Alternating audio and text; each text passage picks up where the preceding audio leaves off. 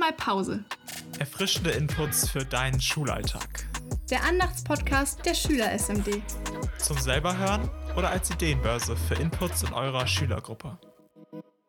Gott braucht keine Brille. Eine Andacht von Sophia Klimt, gelesen von Stefan Mansur und Johannina Wenk.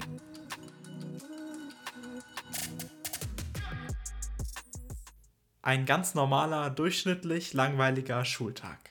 Du sitzt neben einer Freundin im Unterricht und hörst mit einem Ohr der Lehrkraft zu, die irgendwas von Plattentektonik erzählt. Oder geht es doch um Pythagoras? Naja, viel interessanter ist sowieso der kleine zusammengefaltete Zettel, der gerade aus der zweiten Sitzreihe eures Klassenraums nach hinten durchgegeben wird. Als er bei euch in der letzten Reihe ankommt, nimmst du ihn entgegen und faltest ihn auseinander. Die Lehrkraft vorne merkt ja sowieso nichts. Kichernd liest du den Zettel leise vor und die anderen Sitznachbarn lachen mit. Dann schreibt ihr einen zweiten Zettel und gebt ihn wieder zurück in die zweite Reihe. An genau solche Situationen erinnere ich mich genau. Der Unterricht langweilt mal wieder und schon fängt man an, heimlich zu essen, Nachrichten auf dem Handy zu beantworten oder Zettel zu bekritzeln. Ich weiß nicht, wie es dir in solchen Situationen geht, aber ich fühle mich dabei immer ziemlich sicher. Das Handy unter dem Tisch sieht die Lehrkraft, die ihre Brille schon wieder vergessen hat, nicht. Und ob ich gerade ein Arbeitsblatt ausfülle oder etwas male, ist vom Pult aus sowieso nicht zu erkennen. Dachte ich.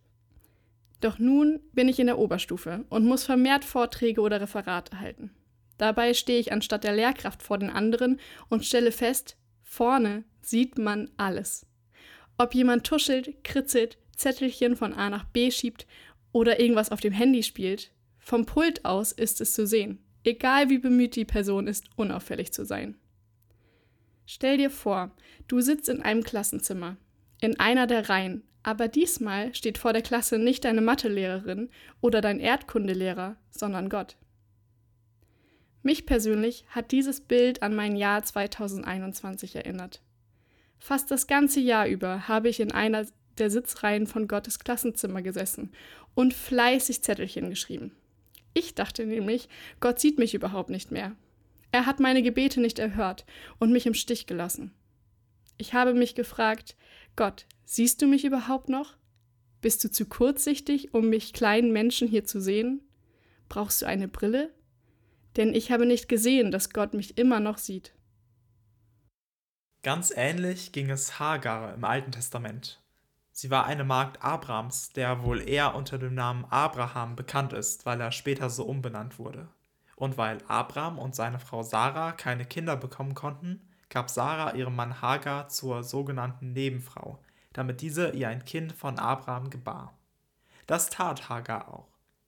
Aber als sie merkte, dass sie schwanger war, hat sie Sarah dafür verachtet, dass diese keine Kinder bekommen konnte. Sarah hat das natürlich nicht gefallen und fing an, Hagar richtig schlecht zu behandeln. So lange, bis die schwangere Hagar in die Wüste floh. In dieser Situation stelle ich mir Hagar richtig verzweifelt vor. In der Ödnis der Wüste zu sein ist schon schlimm genug und dann auch noch hochschwanger. Hagar wusste nicht, wo sie hingehen soll. Ganz sicher nicht zurück zu ihrer Herrin und Versorgerin Sarah. Einsam saß sie in der Wüste. Sie hat sich von Gott allein gelassen gefühlt. Doch was passierte dann? In der Bibel heißt es, dass der Engel des Herrn Hagar fand und sie ansprach. Gott fand Hagar in all ihrem Elend und das auch noch an einem Ort, an dem wohl niemand sonst sie gefunden hätte. Er sagte ihr, sie soll wieder zurück zu Sarah gehen. Und er gab ihr das Versprechen, dass alles gut werden wird und sie einen Sohn bekommt. Hagar soll ihn Ismael nennen. Das Besondere ist, Ismael heißt Gott hört. Gott nannte Hagars Sohn Ismael, weil er ihr Leid gehört hat. Als Hagar das alles hörte, freute sie sich riesig und rief, ich bin tatsächlich Gott begegnet. Er ist ein Gott, der mich sieht. Gott hat Hagar wirklich gesehen, auch wenn Hagar sich einsam und verlassen fühlte. Und Gott sieht dich. Wenn er vor seiner Klasse steht, sieht er jeden Einzelnen, auch wenn man in den Sitzreihen sich manchmal so ungesehen fühlt. In diesem Klassenraumbild geht es Gott natürlich nicht darum, Strafarbeiten zu verteilen, wenn er dich beim Zettelchenschreiben erwischt. Vielmehr ist er der liebende Gott, bei dem du dir sicher sein kannst, dass er dich sieht, sich um dich sorgt und dir helfen will, wie er Hagar geholfen hat. Am Ende meines letzten Jahres habe ich wirklich kopfschüttelnd zurückgeschaut. Im Nachhinein sehe ich, dass Gott mich wirklich gesehen hat und meine Gebete doch erhört hat, nur eben auf ganz andere Art und Weisen, als ich es mir vorgestellt habe. Wir wünschen dir, dass auch du solche Aha-Momente erleben kannst und bemerkst, dass Gott dich sieht und sich um dich kümmert. Es wird wahrscheinlich Zeiten geben, in denen du dich ungesehen fühlst. Aber erinnere dich in solchen Situationen daran, Gott sieht dich. Und das ist nicht davon abhängig, ob du ihn gerade spürst oder siehst.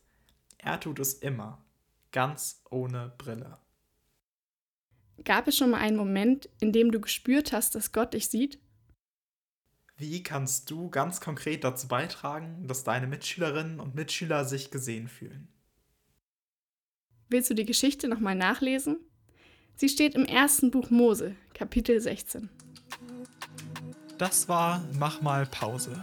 Noch mehr Inputs findest du unter machmalpause.smd.org. Dir gefällt, was du gehört hast? Dann teile es gern mit deinen Freunden und Mitschülerinnen